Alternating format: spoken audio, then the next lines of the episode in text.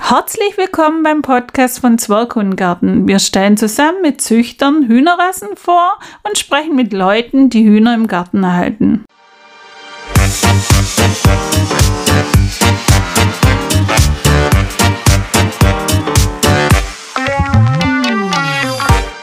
Hallo, wir sind heute in Nordbaden in der Nähe von Mannheim beim Züchter Leonhard Eistleitner und äh, es geht heute um die Zwergsumtaler und die Zwergfriesenhühner und hallo Leonhard, ähm, vielleicht ähm, erzählst du auch ein bisschen was äh, über dich und wie du eigentlich auf diese zwei Rassen gekommen bist. Die sind ja total unterschiedlich eigentlich.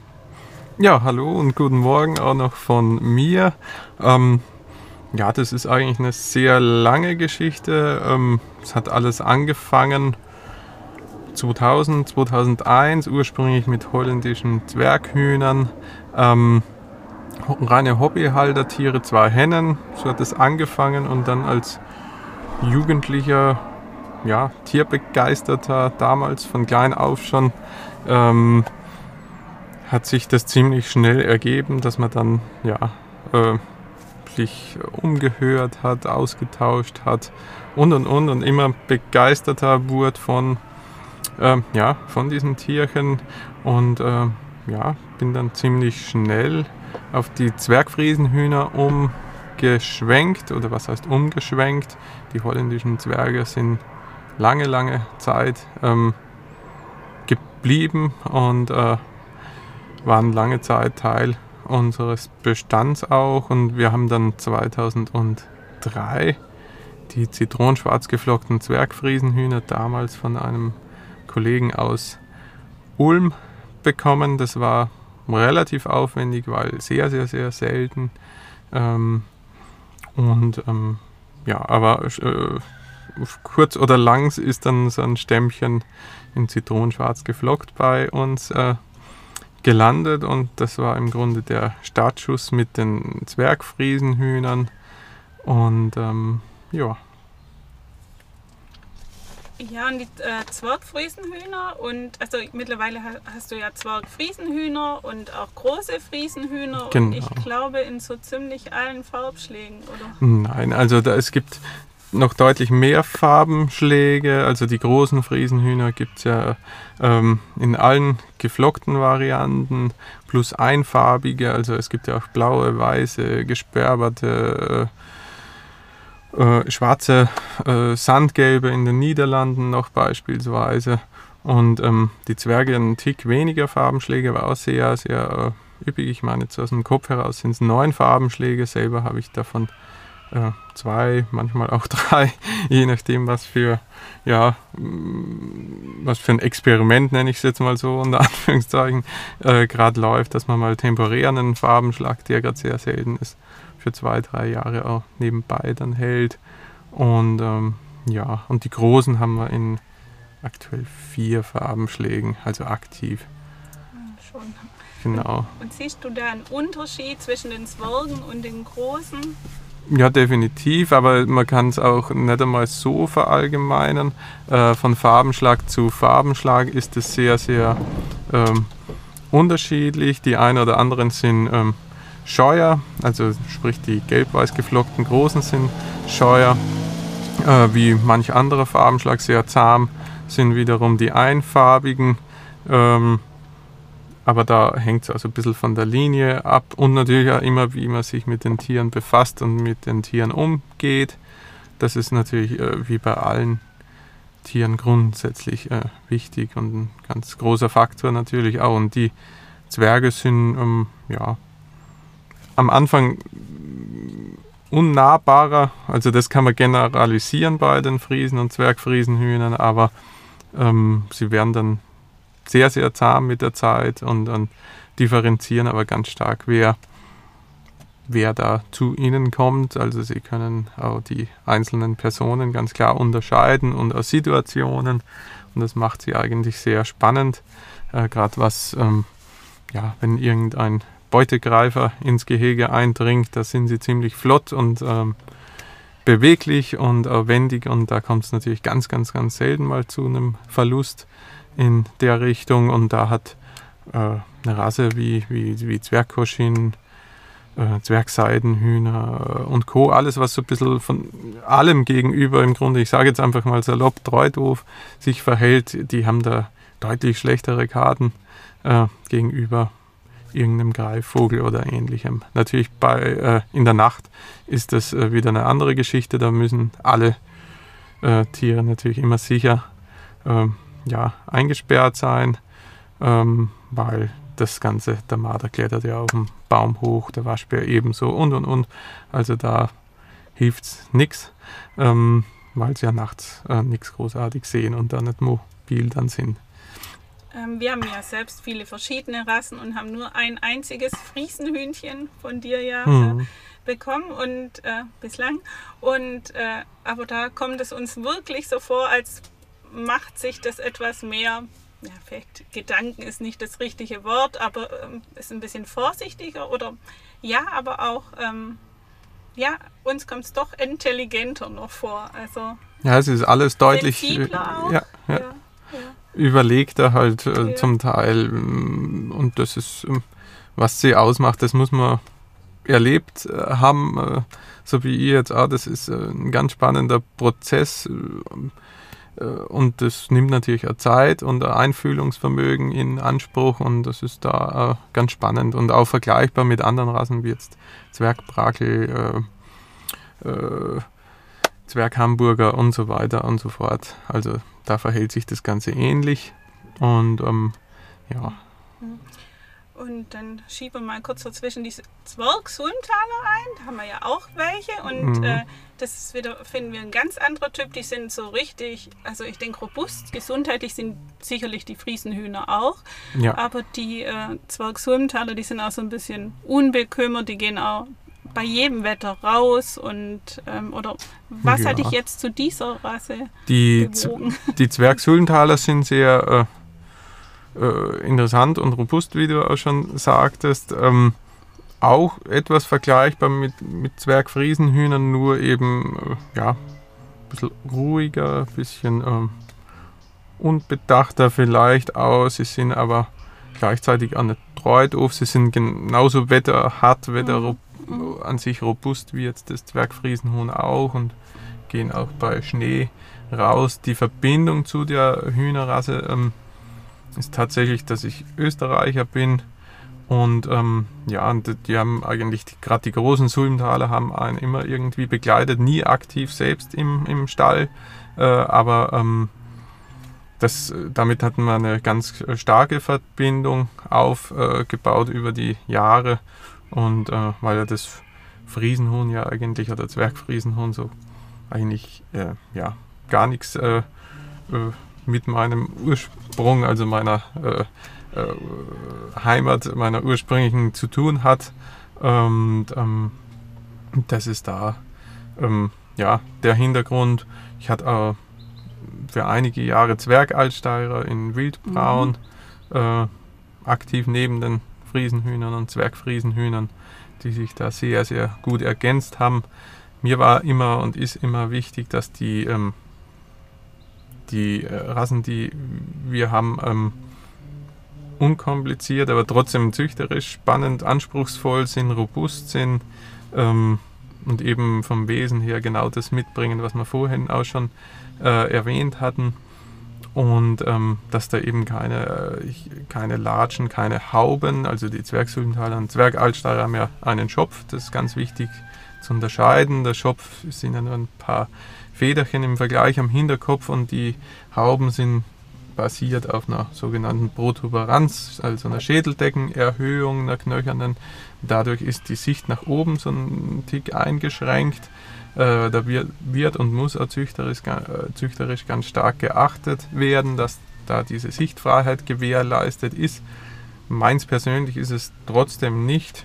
Ähm, ich mag dieses robuste, unkomplizierte, einfache gleichzeitig ähm, und ursprüngliche und eben, dass man auch ähm, ja, ähm, ja, Selbstversorger äh, ist auch ein Stichwort, äh, dass sie ja selbst äh, einen Teil ihrer Nahrung suchen und ähm, da sind die Hühner mit Schopf äh, äh, absolut in dieser Gruppierung mit dabei. Und äh, natürlich auch die Sprenkelhühner, wo die Zwergfriesenhühner auch dazugehören. Und aktuell ist es so, wir sind hier in einem Kleintierzuchtverein mit einer Gemeinschaftszuchtanlage und da sind die Zwergsuldenaler beim Onkel meiner Frau sehr, sehr äh, massiv vertreten, schon seit Jahren. Und die werden auch bei uns dann äh, unsere Kinder, je nachdem wie die Interessen so sich äh, weiterentwickeln, äh, wahrscheinlich da dann auch weiter bestehen. Und ähm, ja, das äh, ist da die, die Geschichte, sage ich jetzt mal, ähm, dazu. Ähm, was kann man noch sagen? Auffallend ist auch, dass die Zwergsyltale im Gegensatz zu den großen unwahrscheinlich, äh, ja, was den Futterverbrauch angeht, unwahrscheinlich wirtschaftlich sparsam sind. Äh, die haben durch diesen ruhigen Stoffwechsel eher oder niedrigen Stoffwechsel sind die ähm, ja, immer wieder erstaunlich, wie wenig sie dann äh, fressen. Die Großen sind ja der Masthuhn-Typ, der österreichische von den sogenannten Steirerhühnern. Die Altsteirer, das Legependant, sage ich jetzt mal, der leichte äh, Schlag im Vergleich. Und die Zwerge sollen in, in der Optik das widerspiegeln, auch diese sogenannte Kastenform, diesen verzwergten Masthuhn-Typ, aber ähm, sind dann ähm, trotzdem natürlich sehr schmackhaft und entwickeln auch das, äh, den Rahmen, den körperlichen in der Regel ähm, dazu, aber ähm, sie, der Futterverbrauch passt überhaupt nicht zu dem, äh, ja, äh, zu der Großrasse. Also das ist überraschend äh, gut und immer wieder ähm, ja, beeindruckend, wie wenig da äh, gerade in ähm, der heutigen Zeit, wo die ähm, Rohprodukte, also sprich Getreide, immer teurer äh, wird und, und äh, allgemein vieles teurer wird, ist das natürlich auch ein Faktor, den den ein oder anderen, denke ich, interessiert und äh, viele dadurch eher auf Zwerge aus Platzgründen aus, und eben aus Futterkostengründen vielleicht dann umsteigen, umsatteln mhm. möchten. Mhm. Und die äh, Zwerg-Sulmtaler, die legen ja auch recht große Eier. Mhm. Ja, noch eine Frage ähm, als Tipp für diejenigen, die sich ähm, überlegen, ob sie einer von beiden Rassen äh, ihrer Puttenschar hinzufügen wollen. Sie brauchen doch ganz unterschiedliche, auch äh, von der Platzanforderung, Bedingungen, die man vielleicht beachten sollte, bevor man sich zu sehr in die, in die Optik äh, eines ja, Tiers ja. verlebt. Sicher, beides sind jetzt Zwergrassen, die wir äh, besprochen hatten und ähm, da ist es grundsätzlich schon mal ein geringerer Platzbedarf wie bei den Großvarianten. Aber jetzt verglichen jetzt explizit die Zwergsymtaler zu den Zwergfriesenhühnern, brauchen die Zwergfriesen ein bisschen mehr Platz, weil sie halt agiler, aktiver äh, im Vergleich sind. Und die Zwergsymtaler sind da ja äh, ein bisschen anspruchsloser, was die Fläche auch angeht. Aber auch da ähm, ich sag mal, je mehr, desto besser ist es ja allgemein. Äh, auch bei äh, sämtlichen anderen Rassen ist immer von Vorteil, vor dem Stall so eine Art Vorgehege, Voliere zu haben und dann äh, sie in ein größeres, begrüntes, vielleicht sogar unbegrenztes Areal, je nachdem, wie es da mit äh, dem Druck vom, äh, von Raubtieren aussieht. Das ist ja immer regional äh, unterschiedlich. Ähm, aber grundsätzlich sind da beide sehr sehr äh, unkompliziert auch in diesem, äh, was, was das Thema angeht. Wobei wir bei den Friesenhühnern natürlich auch diese Flugneigung haben. Ja. Und ähm, da die, die äh, ja, Einzäunung über, genau, über das, das, Gelände schon auch eine andere Bedeutung hat. Das ist auch ein wichtiger Punkt, ähm, den ich noch gar nicht erwähnt hatte. Äh, die, die Zwergfriesen sind halt flugfähiger, aber absolut standorttreu, das muss man äh, immer dazu erwähnen. Netz über äh, dem Auslauf oder eine Voliere ist grundsätzlich ja zu empfehlen bei allen äh, Hühnern, um eben auch mal ähm, ja, vor den Greifvögeln und so weiter Schutz äh, zu bieten. Und ähm, aber äh, das mit dem Unbegrenzten, da ist es halt wieder von Vorteil, äh, dass sie eben flugfähig sind und sie akzeptieren, wir haben ganz viele Ausläufe, die nicht übernetzt sind, mit eben einem Vorgehege, einem kleineren und dann äh, in Erweiterung dann das unübernetzte, unüberdachte ähm, Großgehege. Und da gehen sie äh, in der Regel nicht raus. Das sind ja, 1,5 Meter Zäune plus minus. Und da sind sie eigentlich, äh, wenn der Auslauf alles bietet, was sie mögen, sprich grün, also dass kein Brachland ist, äh, sind sie eigentlich äh, stets drin, es sei denn, dass irgendwas Unvorhergesehenes passiert, äh, wie äh, wenn sie zum Beispiel keine Katzen kennen und da läuft eine durch, dann fliegen sie schon mal heraus oder flüchten äh, instinktiv, kommen aber konsequent und gut wieder zurück. Ähm, und ähm, ja, das ist, ist da immer ganz äh, spannend auch, was das Thema angeht. Genau, brav abends in Stall. Ja, also, da ist auch noch ein Punkt, dass man die Sitzstange hoch genug natürlich anbringen muss. Die ähm, fühlen sich da nicht wohl, wenn sie abends in den Stall äh, kommen und die Sitzstange irgendwie nur einen Meter, einen halben Meter vom Boden entfernt ist. Das ist für beide Rassen eigentlich fast nur eine Aufenthaltsstange, besonders für die Zwergfriesenhühner über den Tag, aber keine Schlafstange. Man muss ja immer überlegen, das Huhn hat instinktiv ähm, den Drang, möglichst hoch im Baum beispielsweise zu schlafen, also allgemein alle Hühner, weil das sie nachts vor Feinden auch schützt. Und ähm, da ist die Höhe natürlich ausschlaggebend. Wenn sie knapp über dem Boden schlafen, ist das für sie instinktiv unsicher und dann suchen sie sich im Zweifel einen höheren Platz, der dann auch, äh, wie gesagt, schon mal ein Baum sein kann oder auf dem Stall oder wo auch immer. Deswegen muss die Stange von Anfang an hoch genug, möglichst ähm, ja, einen halben Meter unterm, unter der Decke, unter der Stalldecke beispielsweise sein. Bei den Zwergsüllentalern muss nicht ganz so hoch sein, aber dann ist man auf Nummer sicher, dass, äh, dass sich ohne irgend, äh, äh, irgendeine äh, Hilfe sozusagen selbst äh, in den Stall abends gehen, ohne dass man es immer konsequent irgendwie einsperren muss. Dann kann man mit elektronischen Pförtnern arbeiten und so weiter. Wenn sie sich wohlfühlen im Stall und das Ganze eben der Rasse angepasst eingerichtet ist. Wenn jemand sich für eine der beiden entscheiden würde, ist natürlich auch die, die Verfügbarkeit ganz unterschiedlich. Die Sömtaler, zumindest Richtung Süden, Österreich, mhm. sind doch einfach noch präsenter, während die Friesenhühner sehr selten, sehr speziell sind. Mhm. Ähm, würde jemand Tiere bei dir bekommen? Ich meine, du bist ja Vorsitzender des Sondervereins. Wie würde man da vorgehen, wenn man so ein Friesenhuhn sieht und dann unbedingt das auch selber ja, haben möchte? Ja. ja. also aktuell oder heutzutage äh, im Allgemeinen äh, informieren sich äh, viele zuerst äh, online. Da ist natürlich unsere Homepage auch immer wieder ein Anlaufpunkt, wo unsere Kontaktdaten dann auch äh, drin stehen. Äh, ich sage es jetzt einfach mal, www.friesenhund.de wäre da online ein Anlaufpunkt und da wird man dann, äh, ja, wenn man irgendwelche Fragen hat äh, oder irgendeine Farbe ganz äh, im Speziellen sucht oder ähnliches und dann wird, wird man da sozusagen weitergeleitet, eventuell zu einem Züchter in der äh, Nähe äh, seines Wohnsitzes und bis jetzt hat sich immer eine Lösung gefunden. Und ähm, das ist erstmal da der, äh, äh, der grobe Rahmen, was das Friesenhuhn und Zwergfriesenhuhn angeht. Es ist, äh, ich sag mal, so ein kleines Epizentrum hier im Südwesten, kurioserweise, fernab von äh, Friesland.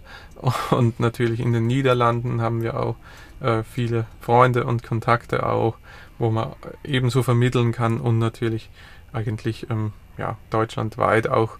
Wir wissen ja, wo unsere ähm, Freunde der Friesenhühner dann auch äh, äh, wohnen. Und äh, bei den Zwergsulmtalern ist hierzulande ähm, Thüringen tatsächlich so ein kleines, äh, kleiner Dreh- und Angelpunkt, ähm, wo einzelne mehrere äh, Züchter aktiv präsent sind und natürlich immer wieder verstreut übers Land. Ähm, aber natürlich vor allen Dingen, wie du schon sagtest, in Österreich, im Heimatland oder Ursprungsland der Großrasse, die Zwerge sind ja äh, nicht in Österreich entstanden, haben aber tro äh, trotzdem ähm, im Heimatland der großen Sulmtaler äh, natürlich äh, unwahrscheinlich viel Nachfrage äh, gefunden und ihre Freunde und Fans, sage ich jetzt einfach.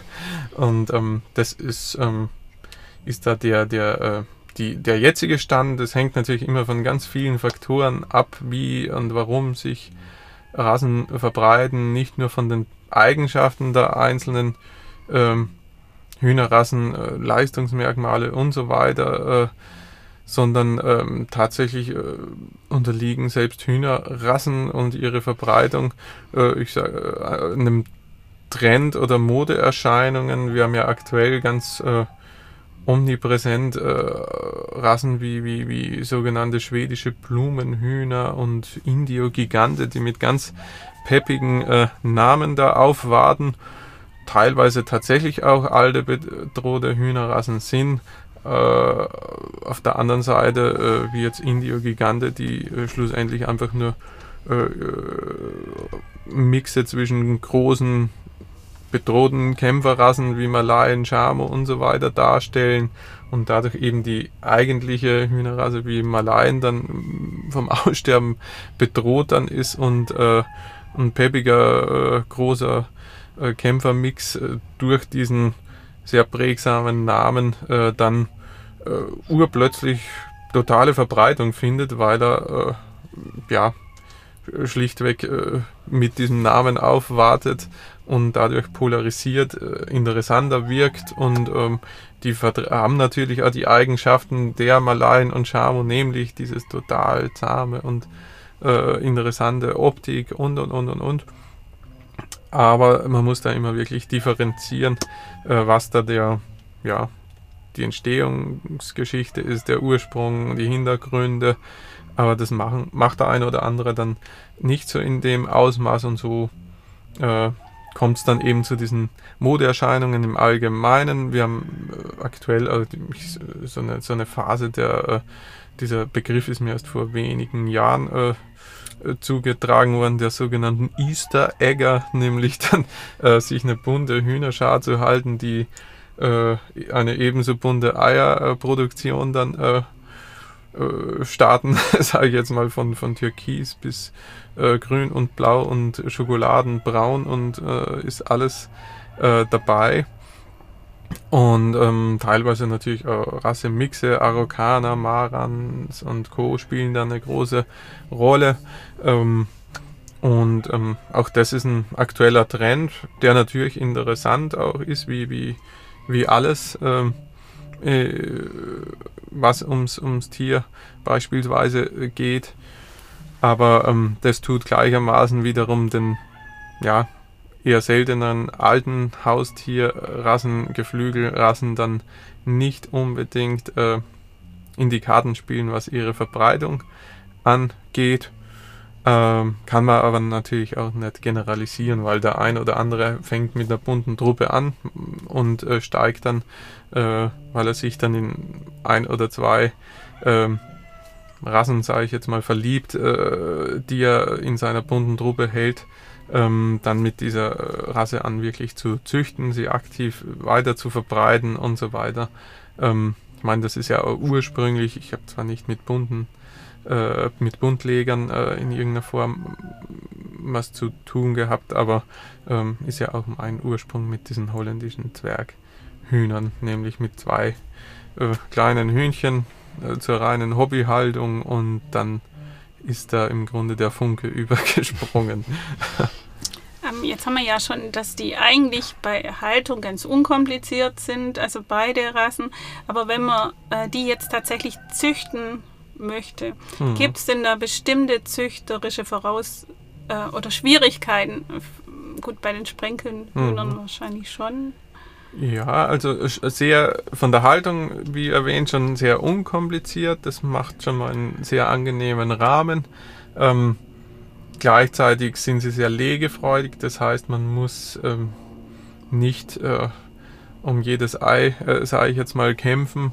Ähm, von der Fütterung her auch recht unkompliziert Und ähm, die Befruchtungsrate ist auch immer sehr, äh, sehr, sehr gut bis ausgezeichnet. Da muss man sich in der Regel keine oder wenig Gedanken machen.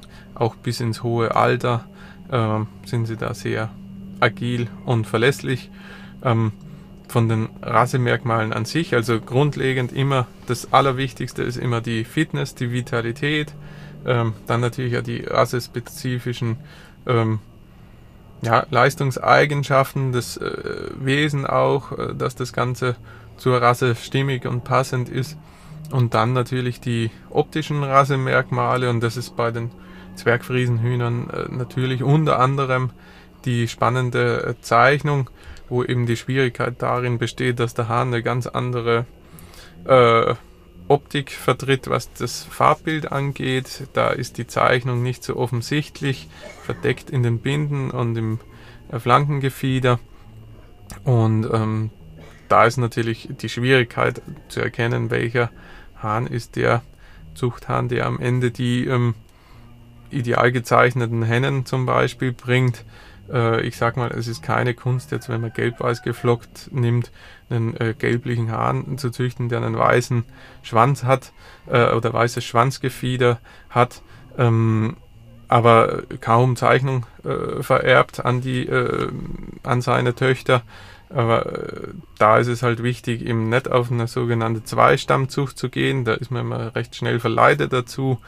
Der Hintergrund zur Zweistammzucht ist eigentlich der, dass man eine Linie hat, die ausschließlich gute Hähne bringt und ähm, eine andere Linie, die völlig parallel dazu äh, gehalten wird, die ausschließlich gute Hennen bringt. Aber das ist meiner Meinung nach gar nicht zielführend, äh, weil so natürlich man Anfängern, äh, die in die Rasse einsteigen wollen, überhaupt äh, ganz schlechte Karten haben. Ähm, deswegen ist eigentlich äh, unser Grundsatz und allgemein auch im Friesenhuhn Sonderverein, dass wir eben das grundsätzlich vermeiden und dann wirklich ähm, mit Ideal äh, Hähnen nach Möglichkeit züchten, die aber gleichzeitig die, äh, die sehr gute Hennenzeichnung, ähm, die sogenannte Flockung äh, mit ihrer ganz klaren Flockentrennung und so weiter, das ist ein ganz spezielles Zeichnungsbild, ähm, dann äh, weiter züchtet. Und ähm, das ist da äh, der Rahmen. Natürlich kommt da die Landhuhnform, die sogenannte, dazu, mit einem relativ steil getragenen Schwanz, einem gefächerten Schwanzgefieder, einem ganz simplen Einfachkamm, wo die Kammfahne ähm, frei steht, mit fünf bis sechs Kammzacken, äh, die nicht zu tief geschnitten sind, aber auch nicht zu breit auf äh, angesetzt, mit schneeweißen Ohrscheiben, die nicht überdimensioniert, aber nicht zu klein sind mit einer schönen blaugrauen Lauffarbe, einem mittelhohen Stand äh, und eben diesem ja, agilen Auftreten. Das ist so, äh, so die, die, die, sind die, die äh, ja, Rasemerkmale, die optischen äh, des Friesenhuhns und Zwergfriesenhuhns. Und ähm, ja, bei den Zwergsynthalen ist wieder, sind es wiederum andere Faktoren. Da geht es um die Weizenfarbe bei der Henne. Der Hahn hat ja da auch wieder eine völlig andere Farbgebung. Ähm, die Weizenfarbe hat einen gewissen oder bietet einen gewissen Spielraum von ähm, einer helleren, äh, in Österreich sagt man Semmelfarbe, äh, bis hin zu einer bisschen dunkleren. Ähm, da ist ein gewisser Rahmen äh, gestattet und erlaubt. Äh, natürlich sollen sie jetzt nicht rötlich oder irgendwie ausgeblichen, so weiß, äh, cremefarbig ist jetzt bei, bei den Weizen, goldweizenfarbigen Hennen äh, verme zu vermeiden, nicht ideal. Und der Hahn natürlich in dieser wunderschönen, ähm, ja, ähnlich wie ein goldhalsiger Hahn, nur äh, ohne die Schaftstrichzeichnung, die sollte im Halsbehang nur verdeckt sein im unteren Teil äh, und gar nicht offensichtlich gezeigt werden. Und der Halsbehang sollte nach unten hin aufhellen. Äh, beim Hahn, bei der Henne soll das Halsgefieder stark absetzen vom restlichen Gefieder. Das äh, ist ähm, auch da immer wieder eine Herausforderung. Ähm, ja, aber da könnte man vielleicht, also wenn man da als Anfänger ein bisschen unsicher ist und sagt, ah, ich habe hier ein paar Hähne, dann könnte man ein paar Fotos machen und sich an Sonderfein oder an dich wenden und sagen, wer wären da ja, vielleicht ja. eher? So, so machen wir es auch tatsächlich auch, äh, natürlich muss derjenige selbst dann auch sagen, Mensch, ich habe da eine Frage, ja. weil, aber wir sind da immer ganz offen. Wir haben äh, von einer WhatsApp-Gruppe bis hin E-Mail-Adresse oder telefonisch eigentlich alles, aber mittlerweile ist da, äh, äh, wir hatten auch schon jemanden, der ganz aus dem Norden stammte und ähm, dann nicht an der Tierbesprechung bei der Sommertagung teilnehmen konnte, aus unterschiedlichen Gründen, aber trotzdem natürlich, weil er gerade frisch angefangen hatte, da äh, viele Fragen hatte und vor Ort war die Rasse in seinem Verein unbekannt äh, mhm. und ähm, da war äh, dann der Ansatz, dass man die, dass er im Grunde Fotos von, von mehreren Positionen dann macht. Und ich habe dann damals ihn da beraten und ihm geholfen, sein, seinen Zuchtstamm oder seine Zuchttiere auszuwählen. Das ging recht gut. Und ähm, wenn die Fotos natürlich ähm, dementsprechend irgendeiner Ringnummer zugeordnet sind oder nummeriert sind, dann kann er das Ganze auch direkt ganz gezielt aufs Einzeltier dann beziehen und nicht ähm, allgemein. Natürlich kann man allgemeine Tipps geben, klar, aber da ist natürlich immer äh, die Frage, wie wird es dann umgesetzt und so weiter. Natürlich ist, hat jeder da seinen eigenen, seine eigene Wahrnehmung und, und seine, seine eigene Einschätzung am Ende, was ja das Ganze so spannend und äh, schön immer macht. Ähm, ja, ja gut, ich glaube, jetzt haben wir schon so ziemlich alles. Ähm, und wir haben jetzt auch schon gehört, die sind wirtschaftlich. Kannst du denn äh, bei beiden so eine ungefähre Eierzahl, Eiergewicht noch sagen? Also von, von den Eiern an sich, sie legen wirklich sehr fleißig. Wir haben von Junghennen pro Woche so fünf bis sechs Eier. Äh, natürlich während der Mauserzeit wird dann ausgesetzt wie bei jedem Huhn. Und ähm, sie sind beide recht gute Winterleger, ganz besonders die Zwergsulmtaler. Ähm, man kann aber je nachdem, wie sich wettertechnisch und so weiter verhält und man ganz gezielt an, an irgendeinen ein, äh, einen Einlegetermin beispielsweise gebunden ist, kann man auch den Tag äh, oder allgemein empfiehlt sich das, das Huhn oder Hühner allgemein fühlen sich sehr wohl, wenn der Tag bei äh, 15 Stunden Tageslänge plus minus liegt und da kann man im Winter dann gerne äh, den Tag künstlich verlängern. Und wenn man das beispielsweise zwei Wochen bevor man das erste Brutei möchte, äh, anfängt, dann äh, klappt das sehr, sehr gut. Dann sind die auf äh, sozusagen äh, hormonell auf höchstem Fortpflanzungsstand und legen dementsprechend sehr, sehr gut.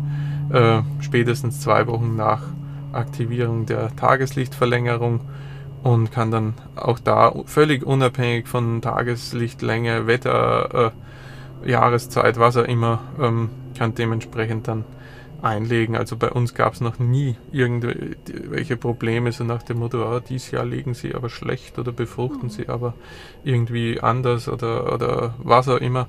Das lässt sich tatsächlich, indem man, äh, es ist am Ende immer der Halter, der Züchter tatsächlich verantwortlich für das Wohlbefinden und auch die Ergebnisse, die dann äh, züchterisch, äh, sag ich mal, rausspringen, dann verantwortlich. Und äh, es ist in der Regel nie, weil äh, immer wieder hat man, ah Mensch, die, die, die Rasse ist nicht meins, unter Anführungszeichen, und dann wird gewechselt und, und äh, bei einer fast ähnlichen Rasse dann stellt man das Gleiche fest. Es ist ganz oft so, dass der Halter oder der Züchter dann einfach den Punkt nicht erkannt hat oder auch seinen Fehler oder seine Fehler nicht erkannt hat. Und ähm,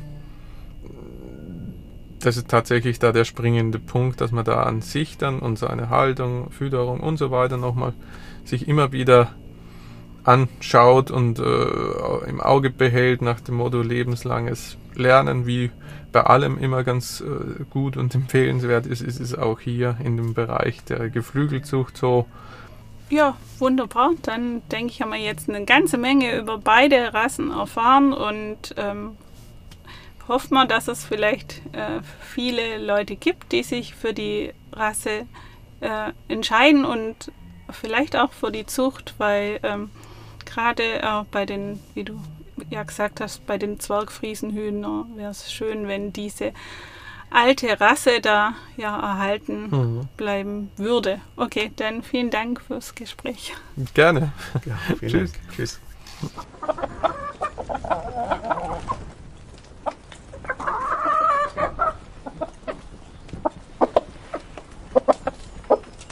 Oh.